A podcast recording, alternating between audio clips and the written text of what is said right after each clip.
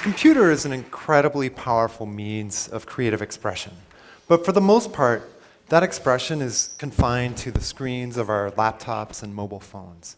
And I'd like to tell you a story about bringing this power of the computer to move things around and interact with us off of the screen and into the physical world in which we live.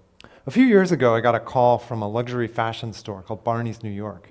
And the next thing I knew, I was designing storefront kinetic sculptures for their window displays. This one's called the Chase. There are two pairs of shoes, a man's pair and a woman's pair. And they play out this slow, tense chase around the window, in which the man scoots up behind the woman and gets in her personal space, and then she moves away. Each of the shoes has magnets in it, and they're magnets underneath the table that move the shoes around. My friend Andy Cavatorta was building a robotic harp for Bjork's Biophilia tour, and I wound up building the electronics and motion control software to make the harps move and play music. The harp has four separate pendulums, and each pendulum has 11 strings. So the harp swings on its axis and also rotates in order to play different musical notes. And the harps are all networked together so that they can play the right notes at the right time in the music. I built an interactive chemistry exhibit at the Museum of Science and Industry in Chicago. And this exhibit lets people use physical objects to grab chemical elements off of the periodic table and bring them together to cause chemical reactions to happen. And the museum noticed that people were spending a lot of time with this exhibit. And a researcher from a, a science education center in Australia uh, decided to study this exhibit and try to figure out what was going on. And she found that the physical objects that people were using were helping people understand how to use the exhibit and were helping people learn in a social way. And when you think about it, this makes a lot of sense that using specialized physical objects would help people uh, use an interface more easily. I mean, our hands and our minds are optimized to think about and interact with tangible objects. Think about which you find easier to use, a physical keyboard or an on-screen keyboard like on a phone. But the thing that struck me about all of these different projects is that they really had to be built from scratch, down to the level of the electronics and the printed circuit boards and all the mechanisms, all the way up to the software. I wanted to create something where we could move objects under computer control and create interactions around that idea without having to go through this process of building something from scratch every single time. So my first attempt at this was at the MIT Media Lab with Professor Hiroshi Ishii. And we built this array of 512 different electromagnets. And together, they were able to move objects around on top of their surface.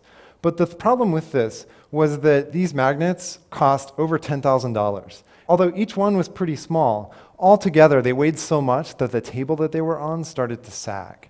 So I wanted to build something where you could have this kind of interaction on any tabletop surface. So to explore this idea, I built an army of small robots. And each of these robots has what are called omni wheels. They're these special wheels that can move equally easily in all directions. And when you couple these robots with a video projector, you have these physical tools for interacting with digital information. So here's an example of what I mean. This is a video editing application where all of the controls for manipulating the video are physical. So if we want to tweak the color, we just enter the color mode and then we get three different dials for tweaking the color. Or if we want to adjust the audio, then we get two different dials for that. These physical objects, so here the left and right channels stay in sync, but if we want to, we can override that by grabbing both of them at the same time. So the idea is that we get the speed and efficiency benefits of using these physical dials together with the flexibility and versatility of a system that's designed in software. And this is a mapping application for disaster response. So you have these uh, physical objects that represent police, fire, and rescue, and a dispatcher can grab them and place them on the map to tell those units where to go. And then the position of the units on the map gets synced up with the position of those units in the real world.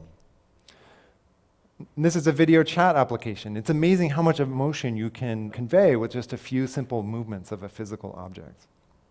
With this interface, we open up a huge array of possibilities in between traditional board games and arcade games, where the physical possibilities of interaction make so many different styles of play possible.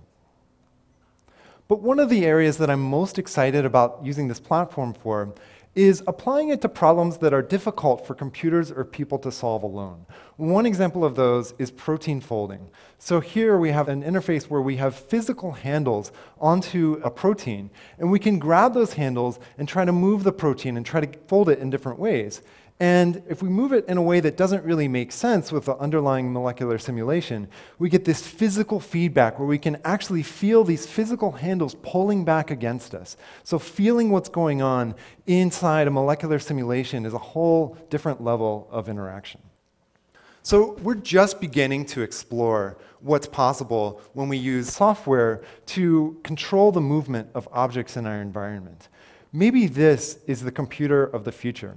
There's no touchscreen. There's no technology visible at all. But when we want to have a video chat or play a game or lay out the slides to our next TED Talk, the objects on the table come alive. Thank you.